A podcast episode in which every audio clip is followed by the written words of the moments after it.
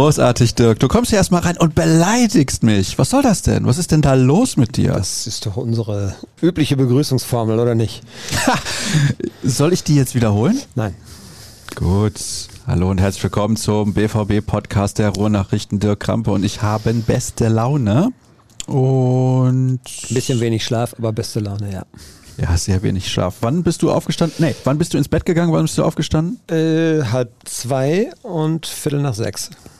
Halb zwei und Viertel nach sechs. Das heißt, halb zwei war ich zu Hause, geschlafen habe ich da noch nicht. Du hast erst mal ein ja, Stündchen noch Netflix geguckt. Nee, das nicht, aber es ist ja tatsächlich so, dass man ein bisschen sozusagen noch unter Strom steht und das dauert tatsächlich. Man muss dann auch nach Hause fahren mit dem Auto. Ja, und das dauert dann halt ein bisschen, bis man so richtig zur Ruhe kommt. Ne? Wo hattest du denn dein Auto geparkt? Wie immer C2. C2. Das heißt, wenn ich mit dem Auto fahre, ich fahre ja oft auch Bahn. Gut, nach Champions League spielen ist besser mit dem Auto wieder zu, zu, äh, zu Entschuldigung, ich habe auch wenig geschlafen. Ja. Zurück nach Hause zu fahren. Ja, so. so ist es. Mhm. Warum fragst du das? Weil ich gestern gearbeitet habe bis Viertel nach acht und war aber vor Anpfiff im Stadion. Ja, das hat sich äh, auch bei Kollegen schon häufiger als äh, gute Variante erwiesen. Also wir, ich bin um, glaube, Viertel vor sechs oder sowas losgefahren und war, glaube ich, halb acht am, Sch nee, halb Viertel vor sechs, Viertel vor sieben, also eine Stunde habe ich ungefähr gebraucht. Normalerweise brauche ich 40 Minuten. Und Kollegen, die ein bisschen später unterwegs waren, sind verzweifelt, weil es da rund ums Stadion wieder massig Staus gab. Aber wenn man so versucht, mit Anpfiff da zu sein, dann funktioniert das tatsächlich. Wenn das jetzt viele versuchen, wird das wieder nicht mehr funktionieren. ja, wir können das ja alle mal versuchen, erst zum Anpfiff zu kommen. Ja, ja, ja, für, für äh, Fans ist das vielleicht auch ein bisschen schwieriger, dann mit Platz finden und äh, Sicherheitskontrolle und so weiter. Und ähm, ja. Ja, ich weiß nicht, da gibt es, glaube ich, keinen Königsweg. Das ist einfach ein Nadelöhr, wenn da 80.000 in dieses Stadion reinpilgern. Ne? Das ist so. Ich war ja hier in der Redaktion bis Viertel nach acht. Dann bin mhm. ich einfach nach Hause gefahren, habe in der Tiefgarage geparkt und bin zu Fuß rübergegangen. Und dann sehe ich bei mir vor der Haustür, weil ich muss hinten rumfahren, um zum Parkhaus zur Tiefgarage da zu kommen, und sehe dann vor dem Haus, wo ich ja dann Richtung Stadion gehe, eine Masse an Autos eine unfassbare Masse an Autos und höre auch noch auf dem Weg von der Redaktion nach Hause im Radio, ja, Stau auf der B1, fünf Kilometer in beide Richtungen wegen des Fußballspiels im Stadion. Und ich denke mir, mein lieber Schwan, da sind aber einige auch spät losgefahren. Ja gut, das ist ja bei Wochenspielen durchaus öfter mal der Fall. Ne? Ja, ja. Klar, äh, 21 Uhr Anstoß, aber ich sag mal, wer bis 18 Uhr oder so arbeiten muss, der kann logischerweise dann auch erst spät los. Ne? Das ich habe allerdings auch schon um halb sechs in der Stadt viele Schwarz-Gelbe gesehen, die auf dem Weg zum Stadion waren. Aber das ist, ja, es ist seit Jahr und Tag. Und dann hast du das Problem, dass auf der Hohen Straße, wer sich da auskennt, äh, seit Monaten irgendwie vor dem Tunnel einspurig ist. Und äh, es rührt sich da auch nichts auf dieser Baustelle. Da ja, wird nichts gemacht. Nee, und ähm, Dazu dann die ganz normalen Anfahrtswege. B1 ist immer überlastet. Wenn du hinten über die 54 äh, aus dem Süden reinkommst, bist, bist du auch eigentlich immer verraten und verkauft. Das ist schon Drama, ne? Aber so ist das, wenn ein Stadion irgendwie relativ mitten in der Stadt liegt und dann auch so viele Leute natürlich dann da reinpassen. Ne?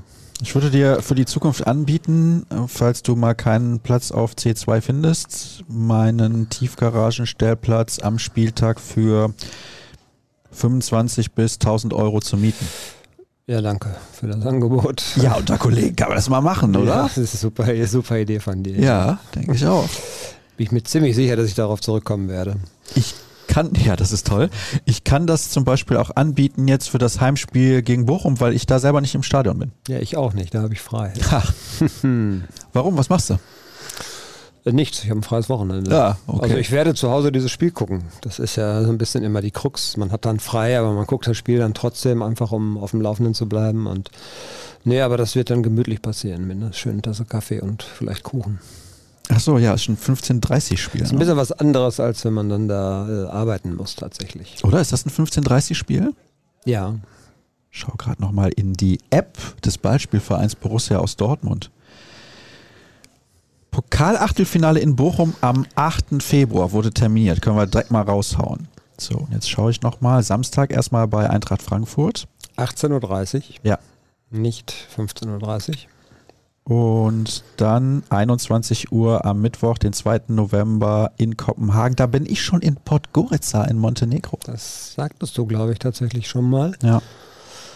Ja, das wird eine schöne äh, Vergnüg was heißt Vergnügungsreise, ne? Aber Sagen wir mal aktuell. die sportliche Brisanz hält sich so ein bisschen in Grenzen. Ach so, du meinst jetzt Kopenhagen. Ich dachte, du meinst Ja. die Handballerin. Achso, das weiß ich nicht. Keine Da ist es auch relativ brisant. ja.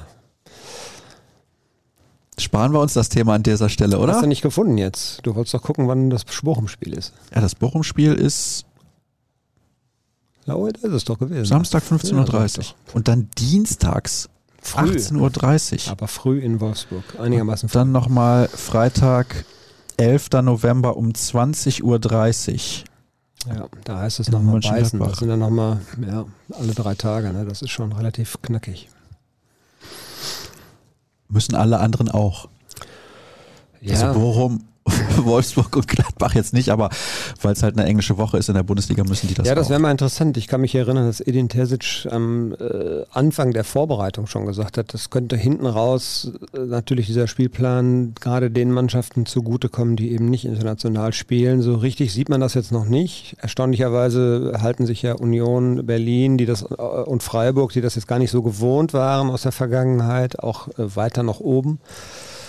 Äh, und andere tun sich trotzdem schwer, ne? so siehe Gladbach oder so. Und ähm, ja, also es ist aber schon happig. Wie hat Jude Bellingham das gesagt? Freaky. Freaky, ne, hat er gesagt. Es ist eine freaky Saison. When did he say so?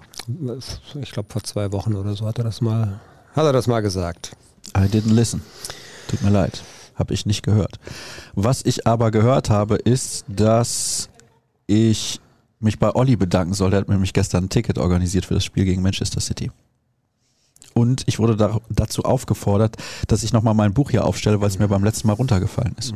So, Wer hat dich denn dazu aufgefordert? das kann ich nicht sagen. Es sind persönliche Dinge, die ich hier nicht einbringen möchte. So, ist ein tolles Weihnachtsgeschenk, Dirk, für deine Kinder zum Beispiel. Ich glaube nicht. Ich will dir nicht zu nahe treten, aber meine Tochter interessiert sich, obwohl sie war letztens tatsächlich bei Espanyol Barcelona, die ist ja gerade im Ausland. Ach ja, die ist ja gerade in Ja, ja, Barcelona, sie wie Stefan Effenberg sagen würde. Ja, ja, und sie ist in Barcelona und äh, ist mit äh, Unifreunden dann tatsächlich zu Espanyol gegangen. Wäre auch gut gewesen, hat sie gesagt, aber sie interessiert sich nicht sonderlich sehr für Fußball und mein Sohn, ähm, ja, ich glaube, den wird das auch nicht so richtig fesseln, Hm. ohne Espanyol. es gelesen bislang zu haben. Das Stadion ist relativ weit außerhalb. Wohnt die am Stadtrand? Die wohnt in Bellaterra, das ist äh, keine Ahnung wo, nicht ganz, ist 30 Minuten bis zur Innenstadt. Hm, okay. Ja, ist auch eine große Stadt. Ja. Von daher ist das in Ordnung. Ich war auch bei Espanyol mal im Stadion. Ist schon ein bisschen länger her. 2010 muss das gewesen sein. Und da war ich letztes Jahr bei der Handball-WM der Frauen in Valencia und in Barcelona. Ich glaube, das habe ich hier schon mal erzählt. Wer es schon mal gehört hat, ist mir egal. Ihr hört es jetzt nochmal. Also, dann bin ich in Valencia ins Stadion gegangen. Levante gegen, ich glaube, Osasuna. Ja. wollte ich noch Kollegen überzeugen, mit mir hinzugehen. War auch cooles Stadion, hat mir Spaß gemacht. 0-0 der allerdreckigsten Art. Wirklich ganz schlimm. Keine Torchancen, keine harten Fouls, keine Ausschreitung, Rudelbildung, gar nichts. Also es ist wirklich nichts passiert. Sehr, sehr schade. Dann spielt Levante eine Woche später in Barcelona. Ja, Bei Espanyol. Die Kollegen ziehen mich schon auf und sagen, Sascha, da musst du doch hin. War auch an einem Spieltra spielfreien Tag der Frauen-Weltmeisterschaft. Also ich hätte ins Stadion gehen können, wenn ich es gewollt hätte. Ich sag, wollt ihr mich eigentlich alle verarschen? Natürlich gehe ich da nicht hin. Außerdem habe ich den Ground schon. Brauche ich nicht. Wie ist es ausgegangen? 4 zu 3 für Espanyol. Ich kenne die Geschichte, die hast du tatsächlich erzählt. Hab als ich dir hier erzählt? saß. Ja, tatsächlich. Also das kommt mir zumindest sehr, sehr Ah, hat es mich angekotzt, wirklich. Ja. Ja, gut. Es gab Leute, die sind ähm, beim 4 zu 4 Dortmund-Schalke damals zur Pause nach Hause gefahren. Mhm. Ja, gut. Und die sind dann auf der Autobahn, also Schalke-Fans natürlich, ne? also Dortmund-Fans natürlich nicht. Ähm, ich weiß gar nicht, da hat uns jemand mal geschrieben, tatsächlich. Er wäre zur Pause dann nach Hause gefahren und auf der Autobahn fast verrückt geworden. Kann mir vorstellen. Ja, shit Hat sich noch gedreht, das Spiel. Shit Fünf happens. Minuten länger und Schalke gewinnt das. Ja, Das haben viele gesagt, auch sogar, ich glaube, Roman Weidenfeller damals, der war auch heilfroh, dass der Schlusspfiff kam, ja. Weidenfeller stand da im Tor, ne? Genau, richtig, das war Weidenfeller. Naldo, hat der nicht das 4-4 geschossen, ja. geköpft? Naldo, hm. Ja. Naja. Das war noch eine Schalker Mannschaft. Oh ja. Naldo, ja. Ich kann übrigens nicht beleidigen oder fluchen oder sowas, ganz schlecht. Du kannst nicht oder mich? Ja, so wie du reingekommen bist und hast mich beleidigt, das könnte ich nicht. Mhm. Das also das war natürlich von dir nur im Flachs gesagt, das weiß so ich. So ist es. Aber nee. Im Stadion gibt es ja, wenn die gegnerischen Torhüter einen Abstoß machen, manchmal dieses klassische, darf ich das jetzt ja sagen, was man dann als Fan Gemeinde ich glaube, jeder, der uns zuhört, weiß das. Ja? Darf das ich das trotzdem sagen oder ist das dann, dass ich das rauszensieren müsste? Wir können ja so einen Piep drüber legen später. Nein, es ist das klassische Arschloch, Wichser, Hurensohn. Ich sag's einfach. Oh, ja. Ja, ja jetzt habe ich einen rausgehauen. So, das sagen die Fans teilweise. Nicht nur in Deutschland, ist in anderen Ländern auch so, habe ich da schon gehört. Also in der Landessprache natürlich, aber anscheinend gang und gäbe. Fällt mir schwer. Auch nur beim Fußball. Ja, Oder hast du das schon mal beim Handball erlebt? Nee, beim Handball habe ich das nicht erlebt. Ja. Nee, nee, nee, Weiß das habe ich da noch nicht erlebt. Wenn der Torwart jedes Mal den Tempo-Gegenstoß wirft. Ja gut, das kommen sie aus dem Rufen nicht mehr raus. Ja, ne? eben. Das wird schwierig. Na gut. Ja, so, Fußball. Schreibe ich mir mal auf, dass wir jetzt über Fußball sprechen. Ungefähr ab Minute 12 ja, zweimal kein Gegentor in den letzten beiden Spielen. Es wurde ein Elfmeter gehalten, das haben wir in Dortmund lange nicht mehr gesehen. Und weil sich keiner besser an Spiele aus der Vergangenheit erinnert als Dirk Krampe, kannst du mir bestimmt sagen, wann ein Torhüter des BVB das letzte Mal einen Strafstoß gehalten hat. Ja, das haben wir, das haben wir natürlich, weil uns das allen so präsent war, haben wir das gestern Abend, als wir auf die Spieler warteten, noch äh, versucht rauszufinden. Das ließ sich dann auch relativ schnell verifizieren. Ich weiß jetzt, nagel mich nicht auf das Datum fest, aber ich glaube, das war Roman Bürki gegen äh, Inter Mailand, Lautaro Martinez. Mhm. Und in der Liga war es, äh, ich glaube, Roman Weidenfeller gegen Kevin Prince Boateng, der damals bei Schalke spielte. Und das ist ewig lange her. 2014, glaube ich, war das. Also ja. gefühlt und äh, wir haben da mit Kobel, mit Gregor Kobel auch drüber gesprochen und er hatte das, glaube ich, auch schon mal so am Rande gehört und meinte dann irgendwie, ja, dann wurde es jetzt, jetzt auch mal an Zeit. Ne? Ich muss ganz ehrlich sagen, also komm, lass uns das 5-0 gegen Stuttgart vergessen. Das war eine super Leistung der Mannschaft. Stuttgart war natürlich auch nicht gut an dem Tag, aber muss man auch erstmal so spielen. So, das ist mal das eine. Gestern gegen City hätte es mich massiv angekotzt. Wenn die das noch gewonnen hätten, wegen dem Elfmeter? Ja. Mhm. Ganz ehrlich, weil, also machen wir uns nichts vor. Erste Halbzeit war Dortmund die bessere Mannschaft, auch wenn du bei City natürlich immer das Gefühl hast, sie können aus jeder Situation eine große Torchance rausspielen, hatten aber im ersten Durchgang eigentlich nicht wirklich eine. Nee, ja. nee, nee. Also, Kein Schuss aufs Tor in den ersten 45 Minuten? Auch das? Das war so ein bisschen der unattraktive Pep-Fußball, den er da auch in München teilweise hat spielen lassen. Ja, viel Ballbesitz, ohne dass da überhaupt was bei rumkam und ähm, ja, aber da schwärmen doch immer alle von beste Mannschaft der Welt. Ja, ja, aber sie haben wirklich, also Sebastian Kehl hat es nachher auch gesagt, die haben jetzt nicht auf den letzten Tropfen versucht, noch irgendwie dann hinterher die Entscheidung zu erzwingen. Ich glaube, man hat im Hinspiel ja gesehen, was dann auch möglich ist und wie du es schon sagst, dann haben die auch immer die Möglichkeit, eine, eine gefährliche Situation zu kreieren.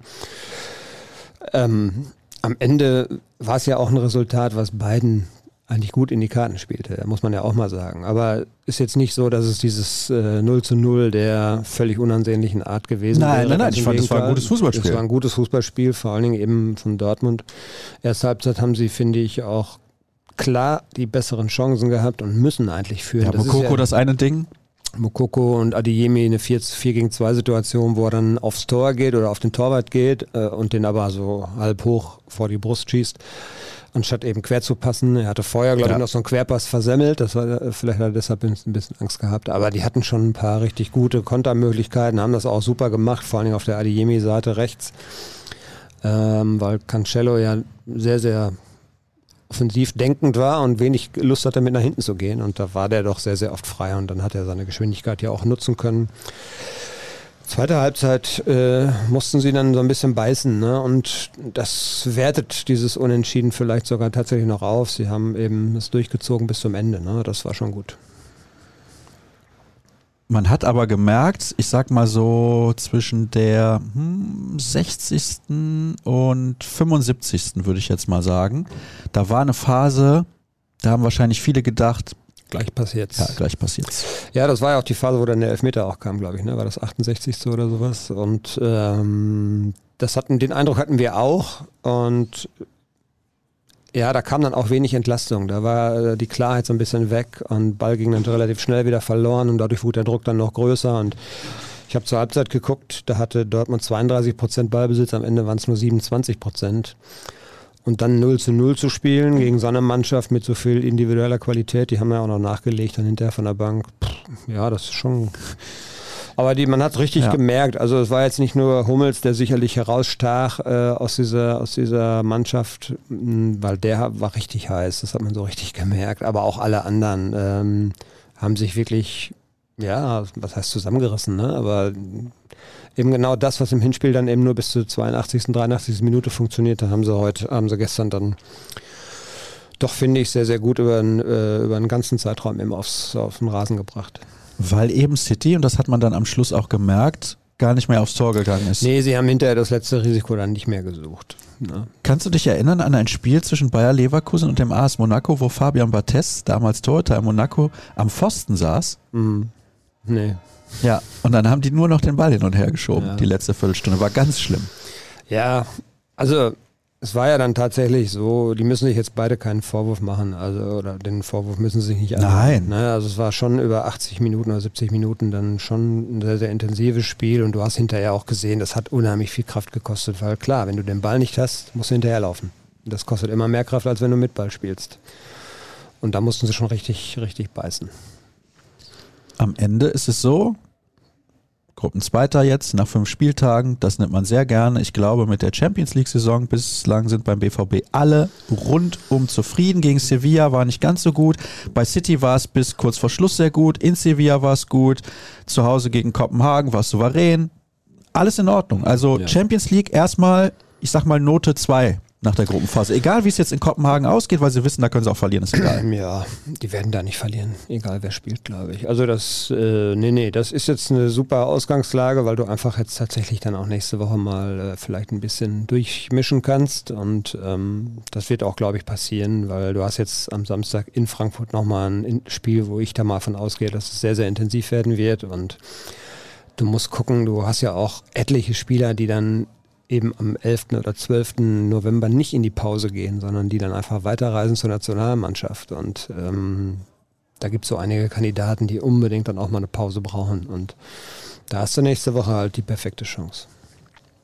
Ja, das denke ich auch. Und das ist auch wichtig. Und danach gibt es noch drei Bundesligaspiele. Jetzt gibt es aber am Wochenende natürlich auch nochmal ein wichtiges Spiel bei Eintracht Frankfurt, auch tabellarisch gesehen. Die Eintracht, ja, muss man sagen, Hut ab. Am Anfang nach der Auftaktniederlage gegen die Bayern haben viele gesagt, oh, was ist das dann mit Eintracht Frankfurt? Ja, aber es ist einfach eine grundsolide Mannschaft. Das hat dann ja auch noch ein bisschen gedauert, bis sie sich so richtig gefangen haben, aber jetzt spielen sie sehr stabil. Ne? Und Ja. äh, pff, das wird ein Brett. Und Frankfurt, weißt du aus der Vergangenheit, ist jetzt nicht immer ein gutes Pflaster gewesen. Ne? Da gab es schon so das einzige Defizit. Erinner dich, erinner dich mal Ja. an Herrn Tuchel. äh, Und da Oh hat ja. er auch recht gehabt in dem Spiel. Das war tatsächlich ein einziges Defizit. Also da gab es schon viele äh, schwierige Partien für Borussia Dortmund. Das letzte Mal, als sie bei Eintracht Frankfurt gespielt haben, haben sie wie gespielt, Dirk? Da haben sie gewonnen auf jeden Fall. Ich Mhm. weiß nicht mehr, 3-2 oder sowas. Das ist richtig, nach 0-2 Mhm. innerhalb von einer Viertelstunde gedreht. Wer hat das Spiel für Radio 91.2 damals kommentiert? Der liebe Kollege Matthias Schäff. Nein, ich. Ja, das war mir klar. Ich hab's Ja, das es war so offensichtlich. Du wolltest mich foppen. Ja. Nein, ich sage das deswegen, weil das war die Sieggarantie. Das ist so ein bisschen, als würde bei den Immer wenn Profifußballern, du- wenn Cedric Gebhardt ins Stadion geht, in der Regel verlieren die. Ah, ist, ja, da geht demnächst. Ich sag gar nicht wo. Aber, Ah. aber da können wir dann, danach, können wir dann danach drüber reden. Ah, nein. Also jedes Mal, wenn du kommentiert hast, gewinnt Borussia Dortmund. Das war bis jetzt Nein. einmal der Fall. In der Bundesliga ist das der Fall gewesen, ja. Mhm. Und hat jedes Mal drei Tore geschossen. Gut, bist du Samstag da? Nein. Nein. Tja, was jetzt? Ja, ich denke, das wird eine enge Kiste. Da wird der liebe Kollege Frank Schnürch für 91.2, glaube ich, sitzen, weil der alle Südspiele macht. Oder das ja dann.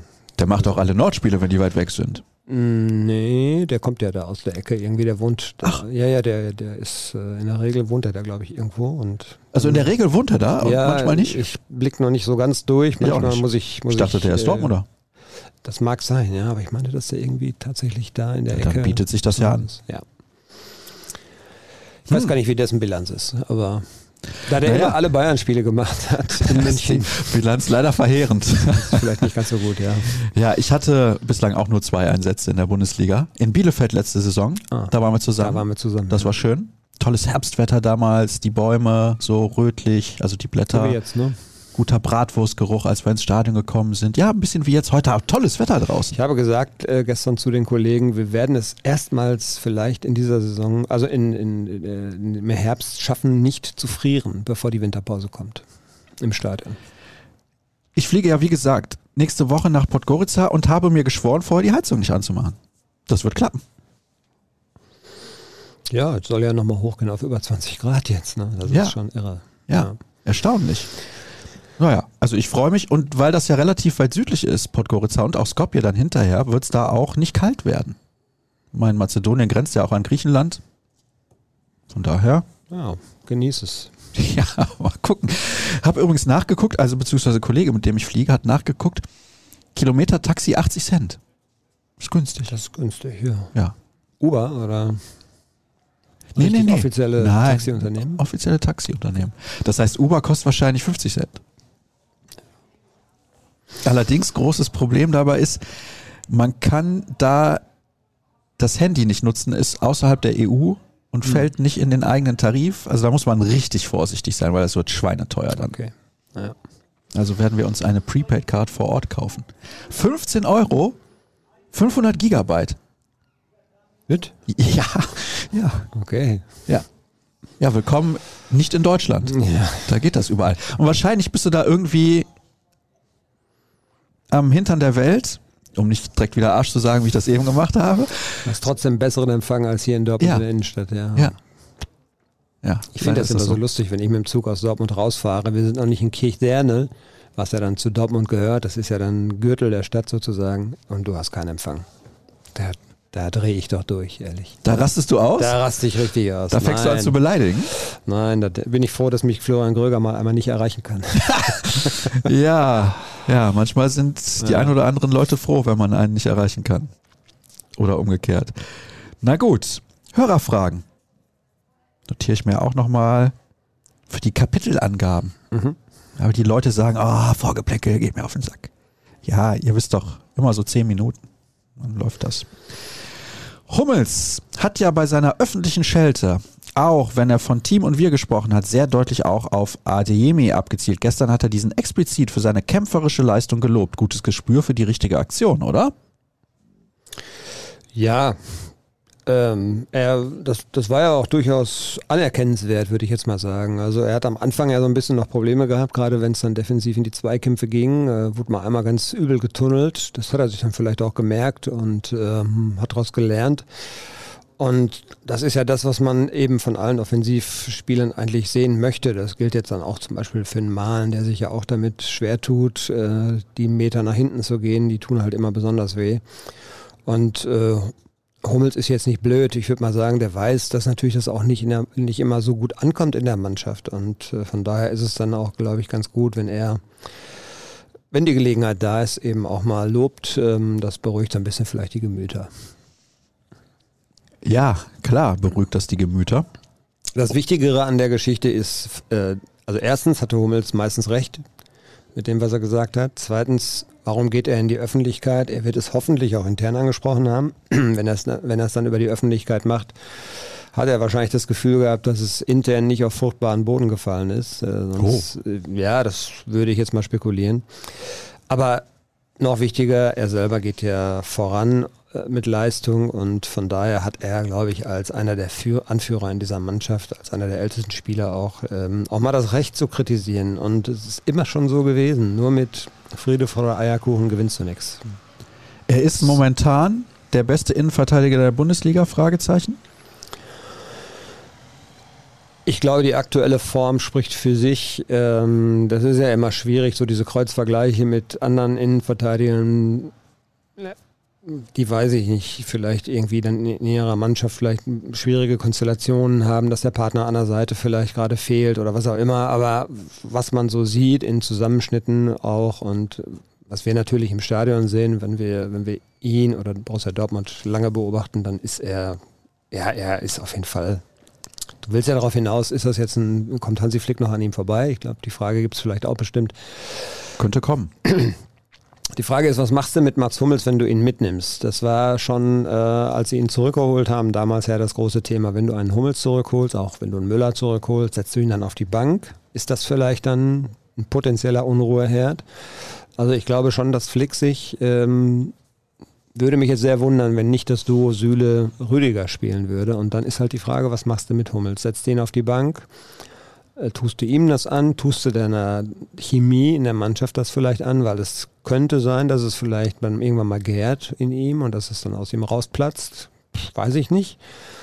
Aber er wird das mit dem Flick vernünftig besprechen, denke ich mal. Und dann auch, äh, wenn er sagt, ja, ich habe da kein Problem mit, ich setze mich auf die Bank und ähm, bin dann da, wenn ich gebraucht werde und der Fall wird kommen dann mache ich das. Das kann gut sein. Wir werden das jetzt bald wissen. So lange dauert es ja jetzt nicht mehr. Und ähm, um auf die Ursprungsfrage zurückzukommen, ja, er ist, gehört zu den 1, 2, 3 besten Innenverteidigern aktuell in der Bundesliga, auf jeden Fall. Da kommt eine Frage auch zu Mokoko. Hat Mokoko eigentlich eine Chance, für den WM-Kader, also den Finalen nominiert zu werden. Er könnte meiner Meinung nach der deutschen Mannschaft viel von der Bank bringen und es gibt, glaube ich, gerade keinen deutschen Stürmer, der so viel besser in Form ist. Ich glaube, um von Anfang an zu spielen, reicht es nicht, aber um ihn reinzuwerfen, reicht es.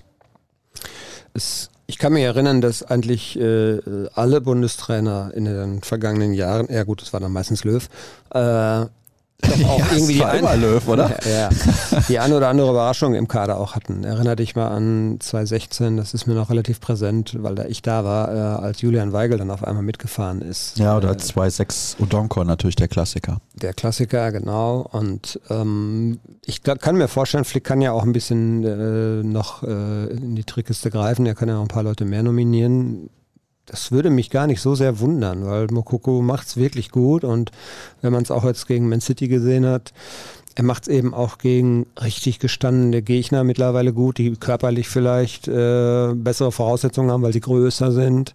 Also er hat das, und das ist eben auch seine Klasse, das muss man ganz klar sagen. Er hat natürlich immer noch seine Schwankungen, macht auch noch viele Fehler, aber dass er also ein guter, ein richtig guter Spieler werden wird und auf dem Weg schon dahin ist, das sieht man einfach daran, dass er sehr, sehr schnell gelernt hat. Und das hat Edin Terzic ja auch gesagt, ähm, an den, an den äh, Problemstellen sozusagen oder da, wo er noch dran arbeiten muss, muss oder musste. Ähm, das hat er sehr akribisch gemacht und dann sieht man auch sehr, sehr schnell Erfolge und das zeigt eigentlich, was für ein herausragendes Talent er ist. Also ich würde ihm eine Minimalchance auf jeden Fall anräumen mhm. Würde mich gar nicht so sehr wundern, wenn er die Überraschung äh, in dem Kader wäre. Ja, da waren einige überraschende Namen jetzt auf der vorläufigen Liste. Ja, und wenn du dich dann fragst, äh, muss ich jetzt zum Beispiel einen Mokoko hinter diesen Spielern verstecken? Ist die Antwort aus meiner Sicht, nee, muss er nicht. Wenn Füllkrug so gut wäre, dann würde er nicht bei Werder Bremen spielen? Sag ich jetzt mal so, ohne ihm zu nahe treten Der zu funktioniert halt da wunderbar. Ja. Ne? Und ähm, funktioniert er auch woanders? Fragezeichen. Wer kann nächsten Dienstag, ich muss husten. Um Gottes Willen. Wer kann nächsten Dienstag in Kopenhagen in die erste Elf rotieren? Haben wir überhaupt ausreichend fitte Spieler zur Verfügung? Bellingham, Brandt, einer der Innenverteidiger, Mokoko sollte jedenfalls eine Pause bekommen, denn das nächste Derby steht an. Ja, dann natürlich gegen den VfL Bochum. Aber ist richtig. Ja, du hast ja gesehen, dass auch ein Passlack jetzt schon ein paar Minuten mal bekommen hat, Samstag gegen Stuttgart. Äh, und davor waren es ja, glaube ich, da, äh, beim Pokalspiel hat er eine Minute, glaube ich, gespielt. Also das ist zum Beispiel ein Kandidat, den würde ich da jetzt mal setzen. Gerade auch außen hast du ja ein Problem. Du musst äh, einen der Innenverteidiger nach außen ziehen. Äh, und wie du es schon gesagt hast, gerade oder wie auch in der Frage beschrieben war, die Innenverteidiger brauchen auch mal Pausen. Also ähm, würde ich jetzt mal fast sagen, vielleicht spielt dann Hummels einfach in Kopenhagen nicht, dann rückt ein Süle vielleicht in die Mitte und außen könnte Passlack spielen. Wolf sollte eigentlich bis dahin auch wieder fit sein. Das heißt, du hast schon ein eine begrenzte Chance, ein paar Leute mal zu bringen, aber ähm, das, das wird er nutzen und das wird er machen. Und gerade äh, die beschriebenen Spieler, sprich Bellingham, Hummels, ja, also Reus rechne ich dann auch mit, dass er dann mal wieder auftauchen wird. Brandt hat sehr viel gespielt, wäre auch ein Kandidat mal für eine Pause, obwohl er letztens in Hannover, glaube ich, ja nicht von Anfang an gespielt hat. Also die Gelegenheit ist jetzt da und Terzic muss sie nutzen. Und er wird sie nutzen, glaube ich. Da wird ausgedruckt. Am Drucker, man hört uns allerdings nicht, man ignoriert uns. Normalerweise kann man uns draußen hören, aber da ist der Fokus bei den Kolleginnen so hoch. Wahnsinn. Vielleicht sollten wir mal Vielleicht so fokussiert arbeiten. Kollege der Regie, die in den Ton leise gedreht Ah, das könnte kann, natürlich auch sein, damit wir keinen stören. Weil wir allen so auf den Sack gehen, sagst du? Bin mhm. ja nur ich, der versucht immer die Leute irgendwie ein bisschen zu ärgern. Schlimm. War ja eine tolle Leistung gegen City, keine Frage. Aber was mich seit Wochen nervt, gibt es eine Mindestanzahl an Pässen, die ab der Mittellinie gespielt werden müssen? Oder wer hat den Jungs gesagt, dass man nur Tore erzielen kann, wenn man den Ball über die Torlinie läuft? Mit Ball, Entschuldigung. Ja, das, das Problem kennen wir in Dortmund seit vielen Jahren ja. Ne? Also ja. die Mindestanzahl an Pässen gibt es nicht. Äh, die maximale Anzahl an Pässen sollte man einführen. Das machen die eigentlich im Training auch immer. Und ähm, ja, dass man konsequenter auf den Abschluss manchmal gehen muss. Bekanntes Problem, glaube ich, in Dortmund. Ich fand es jetzt gestern so extrem, aber nicht. Wohl das beste Spiel von Jan. Wir klammern mal den Elfmeter aus. Ansonsten hat er gezeigt, wieso ihn der BVB damals geholt hat. Bei ihm immer wieder das Gleiche, wenn er sich auf das konzentriert, was er richtig gut kann, dann äh, ist er, finde ich, auch wertvoll für diese Mannschaft. Ähm, er kann nicht nach vorne dribbeln. Das, äh, ja, da, da wird es dann das schwieriger. Würde er gerne können, ne? Ja, und auch mit dem Kopf durch die Wand, das sieht so ein bisschen immer so danach aus und dann ist der Ball schnell weg. Und ähm, das Foul jetzt, wir haben natürlich im ersten Moment wieder gedacht, oh, okay, weil äh, ihr wisst es vielleicht ja noch alle, äh, Champions League, Emre Can, da gab es ja schon so ein paar Spiele, wo er auch spielentscheidend dann mal äh, gepatzt hat, in Manchester auch schon mal einen Elfmeter verursacht und so weiter, rote Karte gesehen. Dies Foul jetzt, finde ich, äh, kann man ihm nicht ankreiden, weil er musste irgendwas machen, wenn er also nicht nach unten geht, wenn er nicht versucht, den Schuss zu blocken. Äh, dann hat äh, Mares war es ja, glaube ich, freie Bahn. Dann ist er zentral vorm Tor und es ist keiner mehr da, der eingreifen kann. Dann kann er sich die Ecke aussuchen. Also er musste schon ein bisschen was riskieren und auch was versuchen und war jetzt ein bisschen Pech. Ansonsten fand ich, hat er sich äh, da relativ stabil gezeigt. Ja, ähm, gab so ein, zwei Situationen, wo man immer so seine ja, dann will er den, dann will er so diesen Aggressive Leader oder wie er sich dann immer selber auch mal genannt hat, ähm, will er dann sein und so. Dann schießt er manchmal übers Ziel hinaus. Aber das war gestern eine gute Leistung von ihm. Erwartet ihr, dass Ansgar Knauf nach dem Leihende im nächsten Jahr zum BVB zurückkehrt? Er hat sich in Frankfurt ja sehr gut entwickelt.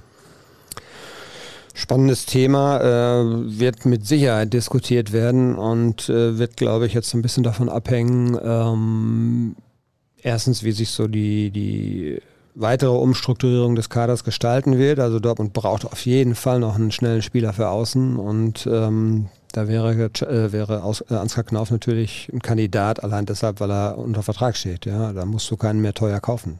Ähm, ich weiß nicht, wie dessen Sicht auf diese Dinge ist. Ob äh, er hat in Frankfurt ja sehr, sehr großen Sprung gemacht und er fühlt sich wohl in dieser Mannschaft, so macht es zumindest den Eindruck. Und ähm, ich weiß nicht, ob das Bestreben bei ihm ist, er spielt auch Champions League, ob das Bestreben auch bei ihm ist, vielleicht da nichts zu verändern, einfach äh, weil es passt gerade. Ne?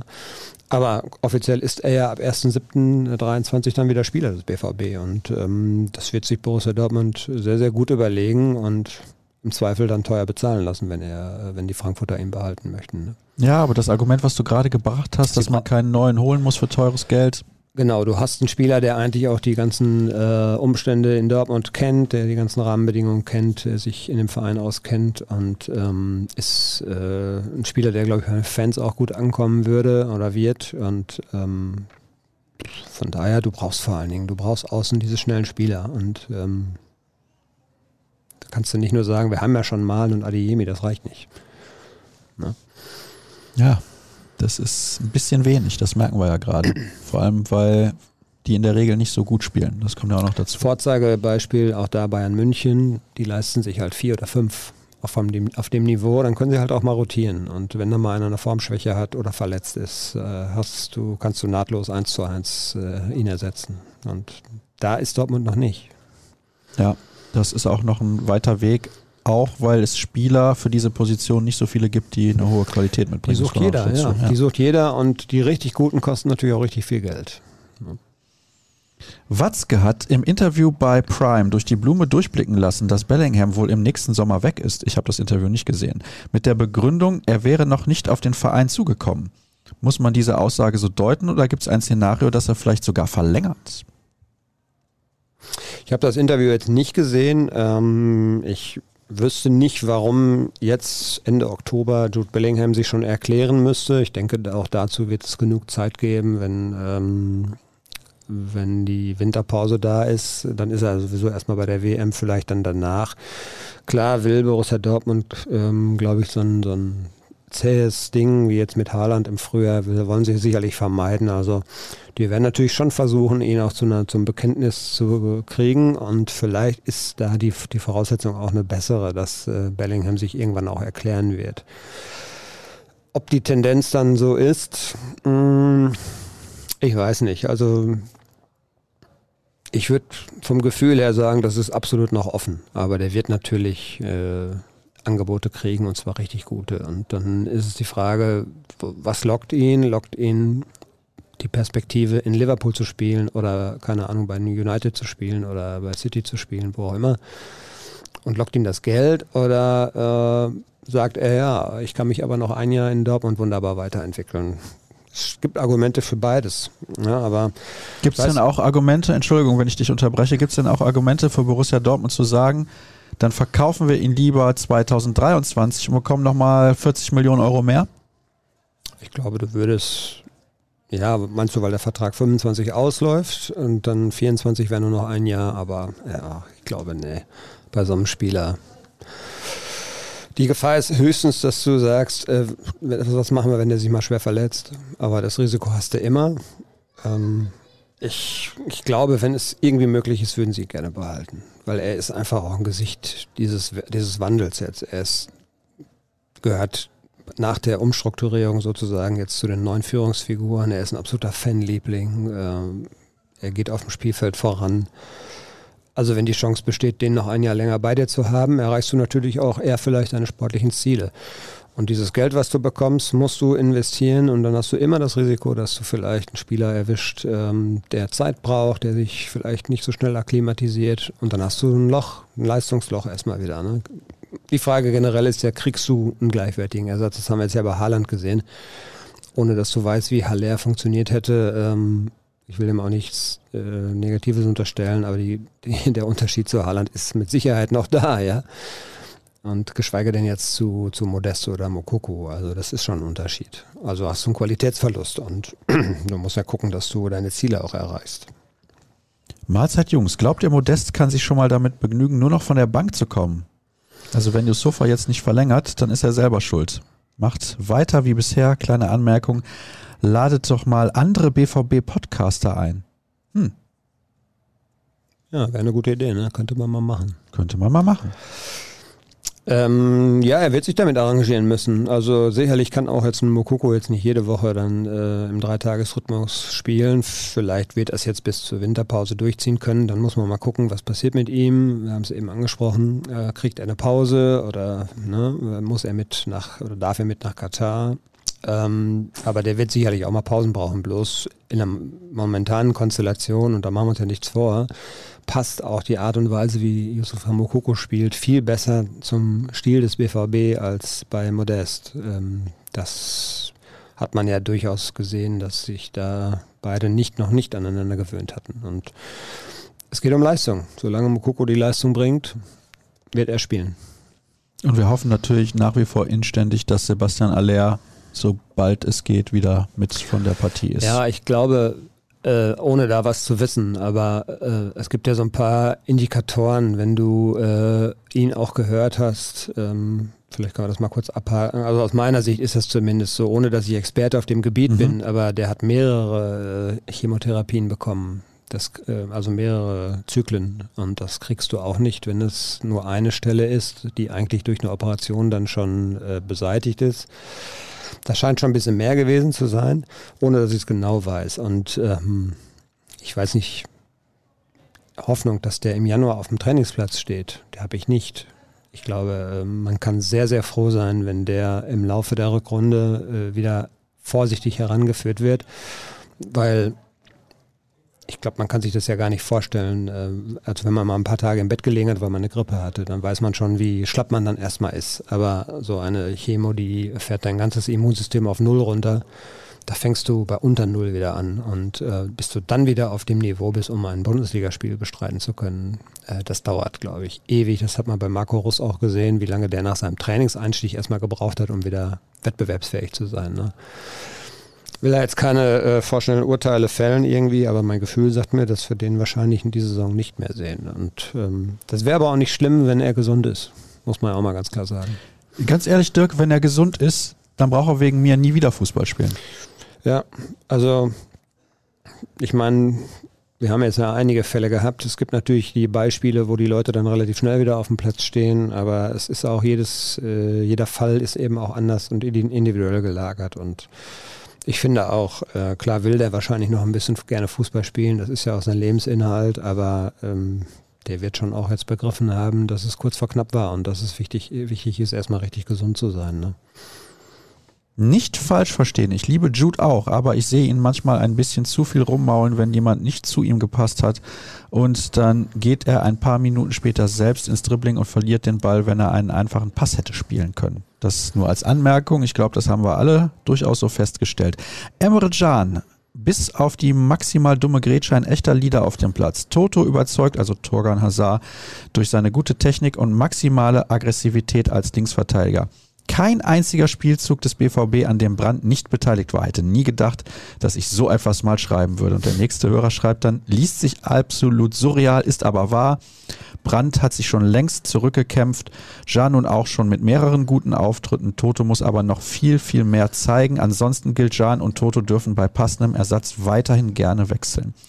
Keine Frage, bester Podcast. Bitte nie aufhören. Jede Woche ein Muss. Mhm. Was machen wir eigentlich so in 15 Jahren dann?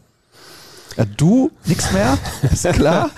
Du machst ja. nix mehr, aber was mache ich denn dann? Ach, wenn du mich dann nochmal einlädst, würde ich mich freuen. Ja? Ja, klar. Meinst du, ich mache in 15 Jahren noch den Podcast? Das weiß ich nicht. Vielleicht gibt es dann den nächsten heißen Scheiß, dann ist Podcast schon überhaupt nicht mehr in. Ja, Video wird schon gehen. Mehr als Video geht nicht. Ja. Wahrscheinlich so 3D, 3D. Zum Anfassen? Nee. Im, Im, Wohnzimmer der, der äh, Zuhörer oh. oder sowas. Irgendwas. Virtual Reality. Mal schauen, was da so geht. Ja, in 15 Jahren bist du ja in Rente. Ja. In 15 Jahren bin ich aber noch keine 60. Aber ich kann nicht mit 60 noch einen Podcast moderieren, also mit fast 60. Ja, dann machst du halt was anderes. Also. Hinter der Kamera dann. Warum meinst du, dass das, weil du dann nicht mehr jugendlich genug bist? Oder? Ja, guck mal, Trend is not my friend. Tja. Du, wer weiß. Also vielleicht auch bald aussortiert, man weiß es nicht. Ja, kann sein. Vielleicht gibt es ja Podcasts für Senioren. ja, gut, es gibt Podcasts ich finde das interessant bei den, äh, äh, ich bin ja äh, Radiohörer, ne? Äh, weil mein Auto einfach zu alt ist, um dieses moderne Zeug alles mhm. zu können. Ähm, und ähm, da hast du natürlich über die Jahre hinweg, dann die fangen bei 1 Live an, dann gehen sie zu WDR 2, dann zehn Jahre später gehen sie dann zu WDR 4. Irgendwann landen sie äh, bei WDR 5. Wo bist du gerade? Ich bin jetzt, glaube ich, WDR 4. Ja, ja. Würde ich mal sagen. Ne? Ja, gut. Aber ja, so ist das halt, ne? Hier WDR 4. Aber WDR 4 habe ich ja noch kennengelernt als wirklich reiner, reiner äh, so, so Party, Schlager, äh, Schlager, ja. äh, deutsche Schlager und so weiter. Mittlerweile ist das ja okay. Also äh, das geht. Sie haben sich verändert. Ja, gut, klar. Die müssen ja auch, äh, die müssen ja auch mit der Zeit gucken, was, was noch so bei den Leuten überhaupt gut ankommt. Jetzt pass mal auf wo du gerade eins live gesagt hast. Weißt du, was ich da ganz, ganz schlimm finde? Ach, ich finde eins live insgesamt. Ich weiß nicht, wer da die Nachrichtentexte schreibt. Ja. Aber das ist doch kein Deutsch. Also Entschuldigung. Die Verben einfach irgendwo mittendrin im Satz, ja. objektiv, subjektiv, einfach irgendwie reingewürfelt. Da denke ich mir, Leute, lest ihr eigentlich eure Texte selbst? Das kann doch nicht in eurem Interesse mit- sein, dass die oh, äh, Jugend so eine Sprache lernt. Ich bin mit WhatsApp-Nachrichten meiner Kinder aufgewachsen sozusagen und ähm, ja, da haben sich mir manchmal auch die Haare, die wenigen aufgestellt. Da denke ich mir auch, ey Leute, ihr wisst ja, dass ihr in einer Journalistenfamilie groß werdet. Da ist zumindest mal deutsche Rechtschreibung Pflicht, ein bisschen besser. Aber so ist es eben. Die sprechen, wie sie denken. Also die denken, wie sie, die schreiben, wie sie denken. So, So. das meinte ich. Ja. Weißt du, was das Problem ist? Wenn sie es dann nicht können, wenn sie zum Beispiel an der Uni sind oder sowas, dann Mhm. wird es zum Problem. ja, ja, klar. Weil der Professor, der findet das nicht witzig. Also wenn sie ihre Masterarbeit schreiben, musst du dann alles korrigieren. Wie viel in der Schule da so durchgeht, da wundert man sich tatsächlich. Also Ja. ähm, ich war jetzt auf dem altsprachlichen Gymnasium, da wurde sehr noch sehr viel Wert auf Sprache gelegt und äh, von daher, wir sind ja auch nicht ohne Fehler, aber im Grunde beherrschen wir das einigermaßen. Und ähm, wenn du dann aber manchmal siehst, boah, was da an so in Arbeiten, ja, die zahlen demnächst in die Rentenkasse für uns ein, hoffentlich. die Leute alle. Tag zusammen. Frage fürs Vorgeplänkel. Habe ich leider jetzt vergessen. Wo sitzt ihr da eigentlich? Die Geräuschkulisse, Tische schieben, Gerede, Straßenlärm lässt mitunter auf Kantine bei geöffneten Fenstern schließen. Tut der Qualität eures Podcasts aber keinen Abbruch. Grüße aus dem Venedig Westfalens. Stark. Wir sitzen im TV-Studio der Ruhrnachrichten, aber wenn draußen die Sonne hier drauf scheint, dann kann es hier relativ warm werden. Im Sommer sowieso unfassbar warm. Deswegen mache ich in der Regel gerne die beiden Fenster auf, damit es hier ein bisschen durchzieht. Dann hört man so ein bisschen den Lärm vom Westen Hellweg. Das ist Ja, so. ein klein wenig. Aber es ist auch authentisch. Ja, Jetzt hört man vielleicht Die, äh, die Glocke. die Glocke. Ja, Ja, dann hört man die halt kurz. 13.15 Uhr. Dann machen wir mal weiter mit den Fragen. Hier steht auch nochmal Bellingham diskutiert oft und so weiter und so fort. Ich würde das Hamburg. abtun. Ich habe das ja auch Ja. schon mal kritisiert, lange bevor das so ein Trend war, den, äh, dem vielleicht auch mehr Leute die auf, äh, der mehr Leuten aufgefallen ist. So. Äh, mir ist das letzte Saison schon ein bisschen aufgega- aufgefallen und auch auf den Geist gegangen. Ich habe das auch schon mal gesagt. Aber mittlerweile bin ich da ein bisschen gnädig. Äh, also der ist nur jung, ne? darf man nicht vergessen. Der muss jetzt nicht der muss jetzt nicht die Abgebrühtheit eines 28-, 29-Jährigen haben, der ist noch recht unerfahren. Äh, aber und deshalb macht er vielleicht auch manchmal ein paar falsche Sachen. Aber generell müssen wir über den nicht diskutieren. Ja, ja, absolut. Also sportlich über jeden Zweifel haben, gibt immer 110 Prozent. Von daher, also wenn alle seinen Einsatz hätten in jedem Spiel, hätten wir wahrscheinlich vor Jahren nie die Mentalitätsfrage gestellt, die hier so oft diskutiert wurde und so weiter und so fort. Karim, also Adeyemi, greift mehr und mehr, je öfters er spielt. Zeigen sich hier Parallelen zum ersten Jahr von Sancho. Wie bekommt man seinen hängenden Kopf bei misslungenen Aktionen weg? Auch eine Frage des Alters, glaube ich. Also das wird er auch lernen, dass er sich davon nicht runterziehen lassen darf. Ähm, kann man ja auch positiv sehen, eine große Enttäuschung und so weiter. Aber es stimmt natürlich, klar, der muss den Kopf oben behalten. Und äh, gerade wenn du als Stürmer oft so in äh, 1 gegen 1 Duelle gehst, äh, wenn das von dir erwartet wird, auch dass du das Unberechenbare machst und das funktioniert dann halt manchmal nicht, dann äh, gehört es eben auch dazu, dass es, wie ich schon gerade sagte, dass es manchmal eben nicht klappt und dann gibt es einen neuen Anlauf. Ne? Das wird er hinkriegen, der ist auch jung. Moin, ihr Podgoats. Also greatest of all time. Oder er meint, du bist eine Ziege, ich weiß es nicht. Ja, kann auch sein. Mir geht die Twitter-Blase rund um die Leistungen und den angeblichen Wechsel von Jude Bellingham mal so richtig auf die Nerven. Es gibt nur Extreme, mal darüber nachgedacht, dass der BVB nicht jetzt immer die Sterne vom Himmel gespielt hat. Genauso wie Sky jetzt schon den Nachfolger von Bellingham kennt. Das Einzige, was mich stört, dass sich der Gegner nicht uns anpassen muss, sondern teilweise wir uns dem Gegner anpassen und das Umsch Umschaltspiel nicht so pralle ist. Aber ich denke, das wird schon. Gutes Spiel gegen Man City. Ja, bitte. War da eine Frage drin? Ja, da war zwischendurch meine Frage drin. Ja, Habe ich dann vielleicht kurz weggehört. Aber ich glaube, er ärgert sich über die Twitter-Blase, die sich dann immer schnell echauffiert. Ja, ja, gut, das gehört eben zu Twitter und Facebook und Co. dazu. Ähm, Ich finde, bei Twitter geht's ja sogar noch. Bei Ja. Facebook, da darfst du gar nicht vorbeischauen. Nee, aber Twitter ist auf einem guten, also auf einem schlechten Wege dahin, würde ich mal sagen. Also Du folgst Florian Gröger. Ja, deshalb aber nicht. Es äh, wird schon sehr, sehr schwarz-weiß gemalt dort. Das ist, äh, das ist schon so. Ja, so graue Typen wie wir, denen ja. gefällt das natürlich nicht. Also dieser Drucker davon, der ist aber. Ja, aber sie hört uns nicht. Sie hört uns nicht. Kennt die Kollegin auch nicht. Kennst du sie? Vom Sehen nur. Vom Sehen? Ja. Ja. Also, nein. Nee, ähm, wir sind hier abgelenkt. Ja. Ähm, also, wie ich es eben schon gesagt habe, um äh, bei Bellinger mal eben auf das Thema zu kommen. Ich glaube nicht, dass tatsächlich eine äh, Entscheidung jetzt gefallen ist. Ähm, wenn sie, wenn es so wäre, ähm, boah, ich weiß nicht. Ähm, also er macht auf jeden Fall nicht den Eindruck, als ob er irgendwie gedanklich mit Borussia Dortmund abgeschlossen hätte oder sonst was. Ganz im Gegenteil. Und ähm, lasst uns einfach mal abwarten. Also man muss damit leben, dass es diesen Spieler irgendwann weiterziehen wird. Das ist so. Weil es gibt einfach noch ein Dutzend Vereine, äh, wo er deutlich besser bezahlt werden wird, die sportlich auch sehr attraktiv sind. Und ähm, dann kommt diese Heimatgeschichte noch dazu, Premier League als ja, das Traumziel vieler Fußballer und gerade wenn man aus England kommt, glaube ich, äh, wird es ihn irgendwann halt auch dahin zurückziehen. Aber mal abwarten. Der hat sich sehr, sehr früh, sehr, sehr eindeutig zu, für Borussia Dortmund bekannt, zu Borussia Dortmund bekannt. Und ähm, erfüllt das mit Leben eigentlich jede Woche momentan. Frage an das Orakel, das musst du ja sein. es folgte bislang sehr oft auf einen Erfolg in der Champions League eine Enttäuschung in der Liga. Warum passiert genau das nicht gegen eine aktuell bärenstarke Eintracht? Wie könnte der Plan aussehen? Grüße aus Frankfurt. Ich will so gerne einen BVB-Sieg hier in Frankfurt sehen, schreibt Stefan. Ja, das Problem ist äh, einfach, äh, wenn du wenn du jetzt mal drei, vier Spiele zurückguckst, du hast zwei der ja, vielleicht fünf, sechs besten europäischen Mannschaften gespielt, Bayern München und Manchester City, und hast in beiden Spielen eigentlich gezeigt, dass du auf Augenhöhe bist. Ähm, das ist aber eine, mental vor allen Dingen, ist körperlich sowieso, aber auch mental eine ganz andere Herausforderung, als wenn du gegen den VfB Stuttgart spielst und nach zehn Minuten 2 zu 0 führst. Dann äh, geht dir viel, vieles, vieles, vieles leichter von der Hand.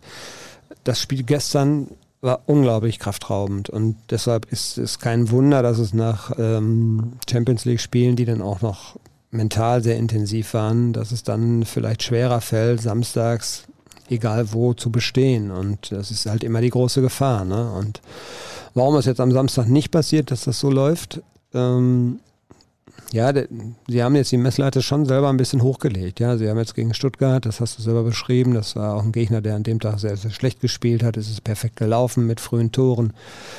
Aber sie haben da äh, eine konzentrierte Leistung gebrauch, ge, gebracht, solange es nötig war, haben das Ding deutlich gewonnen, was eben vorher auch nicht gelungen war. Wie viel 1 zu 0 Siege hatten wir? Und wir haben danach jetzt gegen Manchester City auf einer anderen Ebene dagegen gehalten, haben, mussten sehr viel leiden, äh, wie Sebastian Kehl es formuliert hat, äh, mussten sehr viel beißen und haben das, haben auch die Herausforderung bestanden. Und damit haben sie die Messlatte auf eine gewisse Höhe gelegt. Und das ist ein, eine Intensität, die du vielleicht nicht jede Woche hinkriegst, aber in der Nähe musst du irgendwo landen, sonst wirst du auch in, in Frankfurt Probleme kriegen. Und ähm, es ist halt immer nur die Hoffnung, dass, sie, dass die Mannschaft es auch begriffen hat. Aber die Umsetzung auf dem Platz ist dann die andere Geschichte.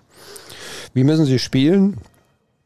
Ja gut, die Frankfurter Stärken sind ja bekannt, also die Mannschaften kennen sich. Ne? Von daher, du musst äh, eine ähnlich gute Stabilität haben, gerade Umschaltspiel und so weiter. Da musst du schon aggressiv auch sein gegen den Ball. Und du musst, glaube ich, vorne tatsächlich äh, noch effektiver werden. Das ist so das große Problem, dass du es dir leichter machen kannst, wenn du äh, deine Chancen, die du hast und die du immer bekommst, wenn du die konsequenter nutzt. Hallo zusammen. Hazard, meiner Meinung nach einer der mit einer der besten Leistungen überhaupt. Wäre es denkbar, nach vorne gerichtet Hazard konstant als Linksverteidiger und Guerrero als offensiven Linksaußen spielen zu lassen? Ja, er hat jetzt mal einen Anfang gemacht mehr würde ich daraus noch nicht schließen. Also äh, wir haben auch darüber diskutiert, äh, das war sehr gut oder das war ordentlich bis sehr gut. Da variierten dann auch die Meinungen der Kollegen so ein bisschen. Ähm, aber man muss eben gucken, wo er auch herkommt. Und ähm, wenn er dieses, diese Leistung mal über ein paar Wochen bringt, dann kann man mal darüber diskutieren, wie sein Standing in dieser Mannschaft äh, sich entwickeln könnte, wie vielleicht auch seine Zukunft aussehen könnte. Ähm, und ob das vielleicht eine Position ist, auf der man, der man ihn äh, dauerhaft auch sich vorstellen kann. Dadurch, dass Guerreros Verletzungsanfälligkeit bleibt, du einen echten Backup so erstmal nicht hast, äh, wird er dort seine Chancen bekommen und ähm, liegt jetzt an ihm, ne, das zu nutzen. Übrigens zu der Sache, die wir vorher besprochen haben, jetzt nicht nur wieder im Selbstlob versinken und Samstag so auftreten, als wäre man der beste Verein, beziehungsweise der beste, die beste Mannschaft, die Besten der Welt, schreibt er. Ja, ist das richtig? Ich denke grammatikalisch ja. Ich weiß gar nicht, was ich da jetzt wieder draus gemacht habe. In Anbetracht der Belastung meine Wunschelf gegen Kopenhagen. Meier im Tor, Viererkette mit Passler, Kolibali, Papadopoulos und Rote. Davor im Dreier Mittelfeld Jan, Özcan und Kamara und davor Wolf, Modest und Brandt. Was sagt ihr? Dann schreibt ein anderer Hörer. Ich sage, das Spiel bringt mit einem Sieg auch nochmal zwei Millionen. Dann schreibt er wieder, bringt dir auch nichts, wenn du wegen der Überbelastung die nächsten drei Spiele so wie so weggeputzt wirst weil alle im, Achtung, Arsch sind bei dem Spielplan. Ja, haben wir jetzt eben schon was zu gesagt, deswegen gehen wir da nicht weiter drauf ein. Moin, ihr Podcast-Könige. Brand spielt in dieser Saison viel aktiver gegen den Ball und scheint auch weniger fehleranfällig zu sein. Für mich ist er aktuell für unseren Spielstil und auch bei voller Kapelle gesetzt. Wie siehst du das? Ja. Gut. Sehe ich nicht anders. Hat mich sehr gefreut auch für ihn, weil er ja äh, sehr, sehr viele Vorbehalte äh, bekämpfen musste. Und äh, ja, gut, weil er selber ja auch wusste, dass die ersten Jahre jetzt nicht äh, durchgängig optimal waren, ganz im Gegenteil. Aber äh, er hat seinen äh, Stil jetzt hier gefunden, wie er hier erfolgreich sein kann, finde ich. Und ähm, ich, wenn man überlegt, dass er oft auf angeblichen Abschusslisten stand, ob das dann tatsächlich so war, weiß ich nicht. Aber auch Terzic wird ihm schon deutlich gesagt haben, was kommen muss, damit äh, er auch eine Zukunft in Dortmund hat. Aber momentan gefällt er mir gut. Und ähm, ich würde ihn auch spielen lassen, wenn alle da sind.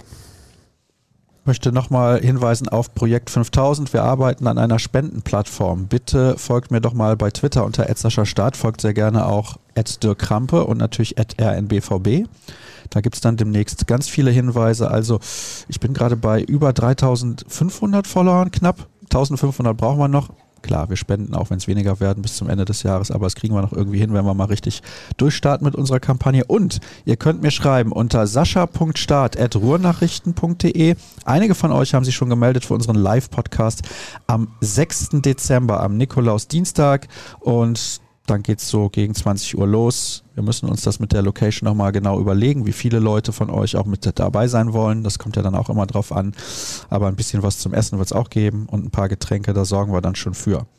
Gut, weiter geht's. Und zwar wird der BVB für seine Defensive zu kritisch gesehen? Ich finde, über alle Spiele betrachtet steht das Team insgesamt weitaus besser als in der Vergangenheit. Viele der Gegentore sind in kurzen Zeiträumen gehäuft gefallen, wie zum Beispiel Bremen, Köln oder Man City im Hinspiel. Ja, das, ja, das ist ja genau das Problem, ne? dass man durchaus mal ein Gegentor kassieren kann, aber nicht dann in sich zusammenfallen darf. Äh, und äh, ansonsten gab es natürlich auch äh, 4-1 0 Siege, glaube ich. Ähm, das hat den Trainer sehr gefreut, wobei du dann immer das Problem hast, dass du bis zum Schluss richtig intensiv Gas geben musst, weil es einfach sehr knapp ist. Aber einfach mal öfter wieder 0 zu 0 gespielt zu haben, das äh, tut auf jeden Fall auch der Abwehr gut. Ähm, du, musst, du musst gucken, dass äh, du dich nicht aus dem Konzept bringen lässt, lässt, wenn du dann mal tatsächlich ein Gegentor schlucken musst. Und das wird immer vorkommen und äh, dann darfst du nicht kollabieren. Das ist, glaube ich, so der Punkt. Und die angesprochenen Spiele, da war das ja so ein bisschen so. Ne? Danach wurde dann die Unruhe größer, die Unordnung große, größer und ähm, dann sind diese Spiele leider verloren gegangen. Ne? Das darf eigentlich einer Mannschaft nicht passieren. Ansonsten hat es viele Spiele gegeben, wo die Abwehr äh, ordentlich gestanden hat. Grüße aus der Hauptstadt an den besten Fußball-Podcast. Vielen Dank dafür.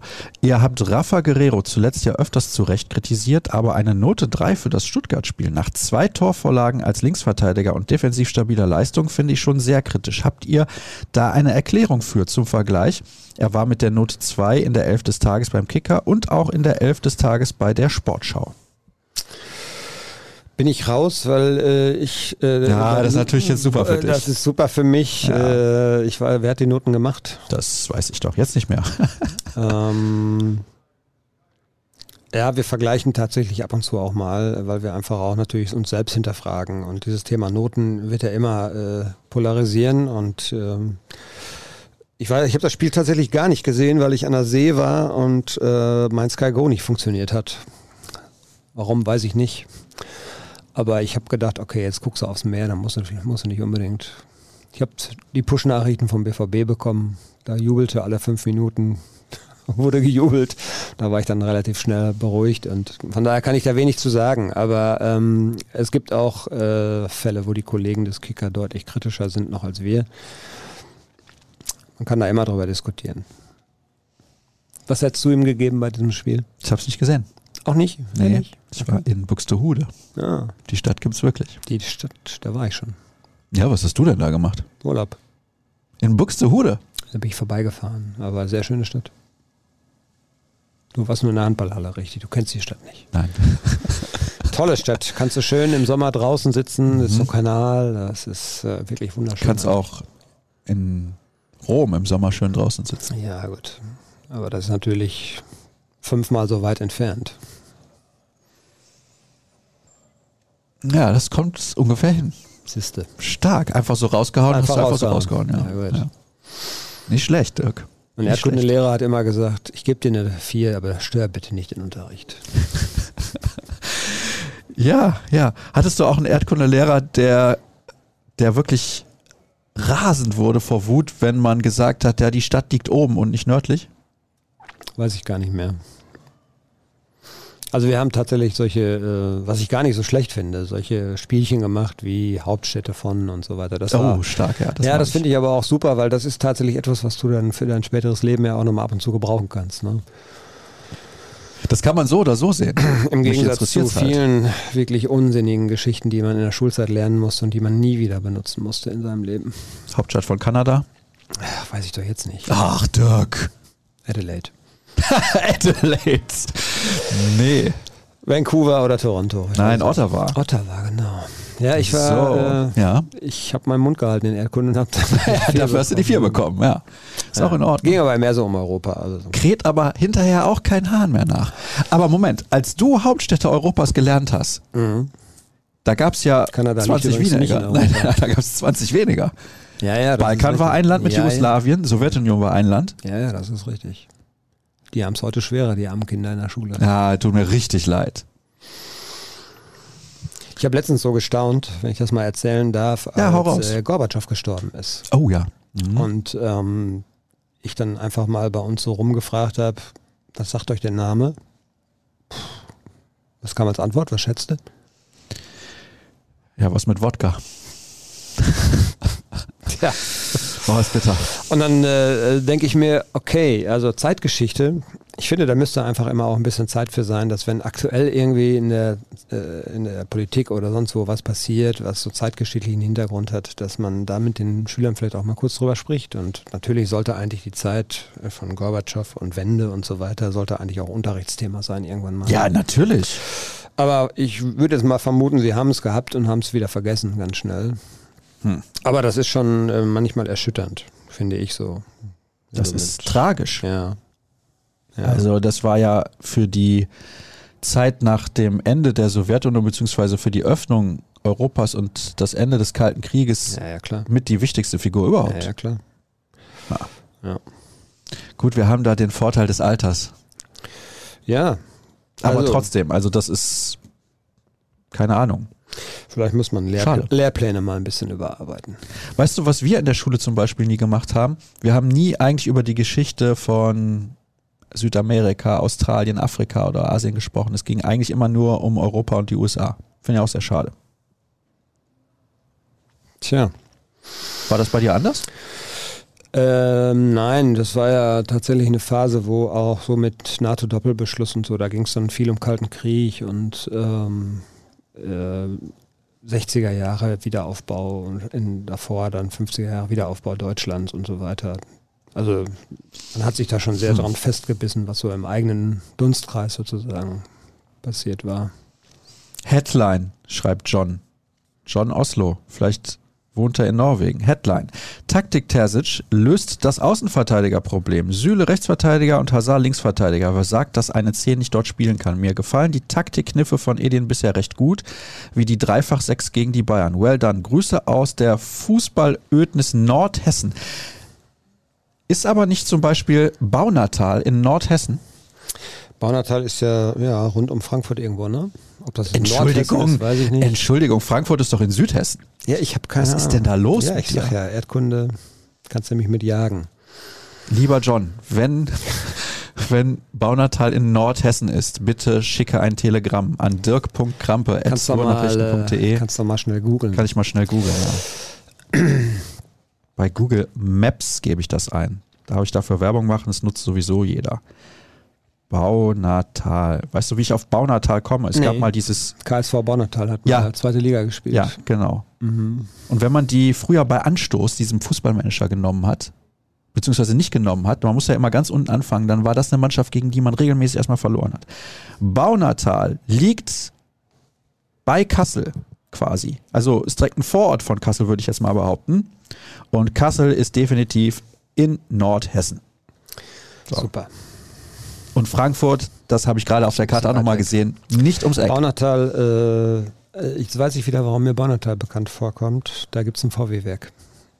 Ah, ist das so, ja? Ja. Da wird äh, VW produziert. Wie gefallen dir die Taktikkniffe, um da auch nochmal kurz auf den Hörer einzugehen? Ähm, die sind immer so gut wie äh, das Ergebnis am Ende, ne? Ja. Das würde ich jetzt mal sagen. Also ich fand das gestern schon relativ mutig. Äh, auf der anderen Seite ich glaube, Wolf war noch nicht so weit. Äh, das hat ihn, glaube ich, schon ziemlich auch aus den Schuhen gerissen da, was er da für Probleme hatte mit dem Infekt. Und ähm, ja, Passlack traut er dann in dem Spiel oder gegen einen solchen Gegner dann doch nicht. Und er hat es mit dem Hazard ja auch schon ab und zu mal probiert, so im Verlauf eines Spiels mal für, eine, für, eine, für 30 Minuten oder so. Das gab es schon ein paar Mal. Und von daher war es, glaube ich, die Lösung, die auch auf, die sich auch anbot. Und es hat gut funktioniert, auf jeden Fall. Und diese Kniffe auch gegen die Bayern, ja, wir reden da jetzt drüber, dass es gut funktioniert hat, weil es am Ende 2-2 ausgegangen ist. Ne? Wenn die Bayern natürlich das vernünftig zu Ende spielen und sie gewinnen, dann kann man darüber lamentieren oder würden wir vielleicht darüber lamentieren, was denn Edin Terzic für eine defensive Herangehensweise gewählt hat in einem Heimspiel und so weiter. Also die Taktik ist immer so gut wie das Ergebnis am Ende. Aber er hat schon, er macht sich schon sehr, sehr viele Gedanken. Ich fand ähm, in einigen Spielen, dass er sich zu sehr auf den Gegner fokussiert hat. Da hätte ich gedacht, okay, Borussia Dortmund ist jetzt auch nicht gerade eine No-Name-Truppe. Ihr müsst euch jetzt nicht vor einem Spiel gegen, ich weiß nicht, Union Berlin oder so, müsst ihr euch nicht äh, so sehr nach dem Gegner richten. Da war das sehr auffällig in Berlin. Hallo Sascha und Dirk, heute mal eine Frage zum Scouting des BVB. Vernachlässigt der BVB das Scouting in Südamerika oder andersrum gefragt, warum werden jetzt mehr Talente zum Beispiel in England gesichtet statt Brasilien? Ist das in erster Linie auch abhängig vom Chef-Scout? Viele Grüße von Wolfgang. Ich glaube, das liegt vielmehr daran, dass die Ausbildung in den Jugendvereinen in England deutlich besser geworden ist. Die Nähe zu Deutschland ist natürlich dann auch gegeben. Die Kultur ist sich deutlich ähnlicher. Mit der Sprache ist es auch nicht schwer, weil hier sprechen ja auch viele und fast alle Englisch. Ja. Anpassung ist schwieriger, äh, leichter, Entschuldigung, um Gottes Willen. Also da muss ich ganz ehrlich sagen, finde ich schon, dass es ja da viele Gründe gibt. Die brasilianischen Spieler kann man natürlich auch nicht so leicht beobachten. Wenn du mal rüberfliegst nach England, dann dauert der Flug eine Stunde. Das ist, glaube ich, nicht so das Thema, weil man ja auch da vernetzt ist und dann vielleicht vor Ort jemanden hat oder so, der dann in der Region vielleicht zu Hause ist. Ich glaube, eher das andere, was du gesagt hast, äh, spielt dann tatsächlich eine Rolle. Ähm, du musst mal gucken, dass du diese Jungs ja relativ früh aus ihrem Umfeld reißt. Und ähm, ja, das ist, glaube ich, dann auch guck dir zum Beispiel Balerdi oder so an. Ja? Ähm, das war für den Sprung in eine komplett neue Welt, weit weg von zu Hause. Und ähm, da hatte der auch mit Problemen zu kämpfen. Und wenn du so einen 15-, 16-Jährigen, also in dem Alter dann schon vielleicht versuchst rüber zu holen, weil wenn du es später machst, ist er längst irgendwo anders aufgefallen. Naja, du musst ja schon sehr, sehr früh dran sein heutzutage und nach England, da kommst du auch relativ schnell mal hin. Ne? Und da vermisst du die Heimat vielleicht dann eben nicht so. Können die Eltern auch mal schneller rüberkommen? Eltern kommen mit, können mitkommen oder sind dann schnell da und äh, das ist schon eine andere Geschichte. Ähm, ich glaube schon, dass sie die Augen auch offen halten in dem Markt, aber äh, wer bedient sich da sehr regelmäßig? Das sind meistens Vereine aus Spanien oder so, ne? die dann irgendwie auch äh, bei solchen Spielern nimmer jetzt. Oder Benfica. FC Porto. Oder im, ja, Portugal oder sowas, ja. aber im Südeuropa eher so, ne? Und ähm, von daher ist das, glaube ich, gerade so ein Trend und die Ausbildung, wie du schon sagst, das spielt natürlich auch eine große Rolle. Das sind dann oft äh, richtig schöne, gute Zocker, aber haben relativ wenig taktisches Verständnis, würde ich mal so sagen. Da müssen sie, glaube ich, am meisten dran arbeiten und auch Körperlichkeit kennen die auch so nicht. Ne? Und das ist zum Beispiel in England, guck dir mal an, durch welche Schule Bellingham gegangen ist. Ne? Der hat sich in der zweiten Liga in England das Rüstzeug geholt, was Körperlichkeit und so weiter angeht. Fußball spielen konnte er und auch taktisch ist er ganz anders ausgebildet. Ja. Grüße aus IZ an den besten schwarz-gelben Ohrenschmaus. IZ Itzehoe oder? Die, würde ich jetzt mal vermuten, ja. Ja, Itzehoe, das ist, glaube ich, zwischen Kiel und Flensburg. Da liege ich jetzt nicht so verkehrt und hoffe ich. Was haben wir heute? ich weiß auch nicht, was da los ist. Mal eine Themenanregung für die fragwürdige, in Anführungsstrichen, WM-Pause. Ihr habt vor einiger Zeit mal das Thema Vereinslegenden gehabt. Wie wäre eine Abstimmung der Hörer inklusive einer Folge mit den Platzierungen der Top 20 Legenden? Das schreibe ich mir auf. Finde ich nicht schlecht, was Lutz da schreibt, oder? Ja. Top 20 Legenden. Gestern war ja. Schappi in Dortmund. Oh, oh. Ja. Oh ja. Ich habe einen. Hab ich gerne darf ich das hier sagen? Der Name des Blattes fiel ja hier heute schon mal. Mhm. Ja. Also die unter dem Synonym bekannte Zeitschrift Tischfußball. Mhm. die hatte, ich weiß nicht, ob sie es immer noch haben, den Starschnitt. Früher kennst du den noch? Ja, sicher. Ja. Ja, ich habe ja den Stefan Chapuisat Star Starschnitt von früher, hängt bei meinen Eltern auf der Kellertür immer noch. Hm. Ja, der war, absolute Legende. Ja, ja, muss man wirklich sagen. Ne? Und der ist ja auch ein guter Typ geblieben irgendwie sogar. Und Jeder mag den. Ja. Ah, überragend. Stefan Chapuisat, fantastisch. Super Fußballer vor allem. Also ich habe es mir notiert, Lutz. Ich hoffe, wir finden da die Zeit für. Viele wollen nichts zur WM haben hier im Podcast. Ist mir schon mehrfach aufgefallen. Ja, kann man verstehen. Äh, allerdings habe ich so ein bisschen jetzt in den vergangenen Tagen gespürt, dass da so ein bisschen zumindest Vorfreude auch mal so ein bisschen aufkommt. Am Ende sind dann, ist dann tatsächlich auch Fußball. Aber jetzt nicht bei deinen Kindern. Nein, nicht unbedingt, nee. Ja. Nee. Aber das liegt vielleicht auch daran, dass äh, ich ja noch zu Zeiten groß geworden bin, wo die Fußballnationalmannschaft tatsächlich noch ein Aushängeschild war. Da hat man immer alles geguckt. Ne? Und ähm, die müssen, glaube ich, erstmal ein bisschen was dafür tun, dass ihr Ruf wieder ein bisschen besser wird. Aber ich freue mich trotzdem, irgendwie am Ende ist es dann Fußball und ähm, bei allen Un Begleitumständen, die dann irgendwie fragwürdig sind und nicht schön und Zeitpunkt, Ausrichterland und so weiter, ähm, macht es hoffentlich dann Spaß, auch mal wieder äh, diesen Wettbewerb dann so zu sehen, dieses Turnier. Also vielleicht kommt die Begeisterung so ein bisschen. Hängt natürlich auch davon ab, was die Deutschen machen. Dazu passt auch die Frage, werdet ihr die WM auch boykottieren? Ich weiß, es gibt angenehmere Fragen, also du wirst sie nicht boykottieren. Nee, werde ich tatsächlich nicht, weil das Interesse dann einfach, äh, also wir müssen es ja auch aus berufsmäßigen Gründen gucken. Wir haben ja nun einige Spieler auch dort, die da aktiv sind. Also ja, was die Schweiz dann machen, äh, macht, was die Belgier machen und so weiter. Ähm. Wunschgegner fürs Achtelfinale. Antwort des nächsten Hörers: Ein Gegner, der auch auf den Rängen ernst zu nehmen ist und einen guten Mob mitbringt. Was Wir haben heute da tatsächlich los? mal geguckt, schon, äh, inwieweit da schon Klarheit herrscht. Ähm, ja. Ähm, da ist noch aber viel offen. Also ähm, Weißt du, wen ich mir nicht wünsche? Real Madrid. Ja. Das finde ich gut. Real Madrid wird wahrscheinlich Gruppensieger werden und äh, es wäre so ganz viele werden am Ende wieder nicht überbleiben. Das ist dann immer so. Ne? Du hast äh, dann vielleicht noch vier, fünf oder so mögliche Gegner, wenn überhaupt. Du kannst nicht aus den auf den Gegner aus der eigenen Gruppe treffen. Du kannst nicht auf Bayern München treffen. Ja. Wenn jetzt Leipzig Dann wieder erwarten, zum Beispiel Gruppensieger werden würde, bleiben erstmal nur noch sechs übrig. Kannst auf die aus der Gruppe nicht äh, keinen kriegen. Frankfurt könnte auch noch Gruppensieger, glaube ich, werden. Oh, ja, das glaube ich jetzt nicht. Ja, äh, Wäre gut für den deutschen Fußball, aber glaube ich nicht. Also Paris wird, glaube ich, ziemlich sicher Gruppenerster. Äh, oh, das ist ja noch eine Rechnung offen. Ja. Und ja, Real Madrid, ne? Das ist ja die Leipzig-Gruppe. Die haben gestern 7-2 gegen Maccabi Haifa gewonnen. Ja. Gut, Maccabi Haifa. Also Paris würde ich mich drauf freuen. Ich glaube, die kann man schlagen. Da hatten wir schon mal einen Zug gebucht, erinnerst du dich? Ja, tatsächlich. Das war eine Scheiße. Das war das erste Geisterspiel. Wurde dann noch ausgetragen. hatten wir schon die Akkreditierung in der Tasche. Da wollten wir einen, einen ganz besonderen Podcast machen. Ich wollte dich quasi im Zug direkt mal mit Mikro begrüßen, dann wollten wir die Zugfahrt ein bisschen schildern, dann wollten wir im Stadion dann was machen in der Halbzeitpause und so weiter und so fort. Schade, wäre toll gewesen. Das war wirklich schade und vor allen Dingen haben wir damals, glaube ich, nicht gedacht, dass sich das so extrem hinziehen nee. würde, ne? bis nee. dann mal wieder. Nein, ich muss jetzt bei der Handball-EM der Frauen auch überall eine Maske tragen.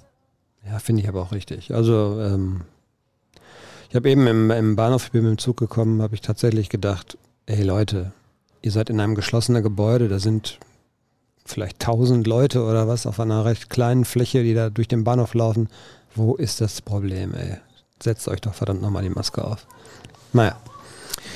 Tag zusammen, mal eine Manöverkritik. In der Folge nach dem Bayern-Spiel wart ihr im Podcast überaus positiv gestimmt. Letzte Woche habt ihr trotz des Pokalsiegs nur gemeckert. Diese Woche, nach zwei guten Spielen, seid ihr vermutlich wieder positiv gestimmt. Ist mir zu wankelmütig. Naja, so spielen sie aber auch. Ja, Borussia Dortmund hat sehr, sehr viele Extreme oder bedient immer sehr, sehr viele Extreme. Ja, das ist ja nicht so, dass sie mal, also jetzt könnte man sagen, sie haben ja in Hannover äh, dann sich durchgesetzt, haben nicht geglänzt so. Aber das Spiel war, tut mir leid, das war richtig schlecht. Du hast einem Zweitligisten, glaube ich, vier oder fünf hochkarätige Chancen gestattet äh, und hättest dich über ein Ausscheiden nicht beschweren dürfen. Ne? Also ja, wir sind, wir sind nicht dafür da, das schön zu reden, finde ich nicht. Also ich glaube auch, dass wir loben, wenn es angebracht ist. So wie gestern jetzt, da, da, kann man loben, ne, weil man gegen eine wirklich sehr, sehr gute Mannschaft sehr, sehr gut gespielt hat eigentlich und äh, auch den Sieg vor Augen hatte sozusagen. Aber wenn es dann eben auch mal richtig schlecht läuft, was soll man denn da machen? ja, wenn sie konstant wären und zwischendurch drin mal eine Niederlage hätten, wo sie schlecht spielen, dann wäre es in Ordnung, aber. Ich glaube, das rührt wirklich daher, weil du eigentlich weißt, was diese Mannschaft leisten kann. Dann bist du halt wirklich dann auch äh, manchmal enttäuscht und ratlos, warum sie nicht mal in die Nähe dieser Leistung kommt. Äh, die Schwankungen nach unten, die Ausreißer, sind eigentlich viel zu groß. Das, äh, oder waren es bislang. Sie haben jetzt die Chance, das noch zu korrigieren. Gucken. Bist du am Wochenende in Frankfurt im Stadion? Ja. Aber nicht mit Cedric Gebhardt, hoffe ich? nee, äh, zumindest ist es so noch nicht geplant. Eigentlich mit dem Kollegen Klaverkamp. Mal mhm. gucken. Ja, das okay. ist noch ein bisschen aber ein äh, Fragezeichen dahinter. Mal gucken. Ich hoffe sehr, dass ein Ausrufezeichen draus wird. Mhm. Wir beide wissen warum. Mhm. Und ansonsten freue ich mich, wenn ihr uns folgt. Wie gesagt, bei Twitter denkt an Projekt 5000, at Sascha Staat, at Dirk Krampe, at rnbvb ja, nächste Woche hören wir uns dann nur wieder. Da sehen wir uns nicht, weil ich, wie gesagt, schon in Podgorica weile. Da wurde der Flug von der Fluggesellschaft einfach zwei Tage nach vorne gezogen. Also das finde ich rotzfrech, muss ich sagen. Das, das muss ich zwei Tage selber das Hotel nochmal ja. drauflegen. Hast Regt du das nicht letzte Mal schon erzählt? Letzte Woche? Oder vor, als wir beide letzte Mal gepackt Ja, das, das war ja auch da schon der Fall. Ja? Ich ja. finde es unverschämt, ehrlich gesagt. Kommen die jetzt zwei Tage vorher und sagen dann, naja, wir fliegen dann wieder zwei Tage später? Ja. Kannst du da nicht irgendwas geltend machen? Keine Ahnung.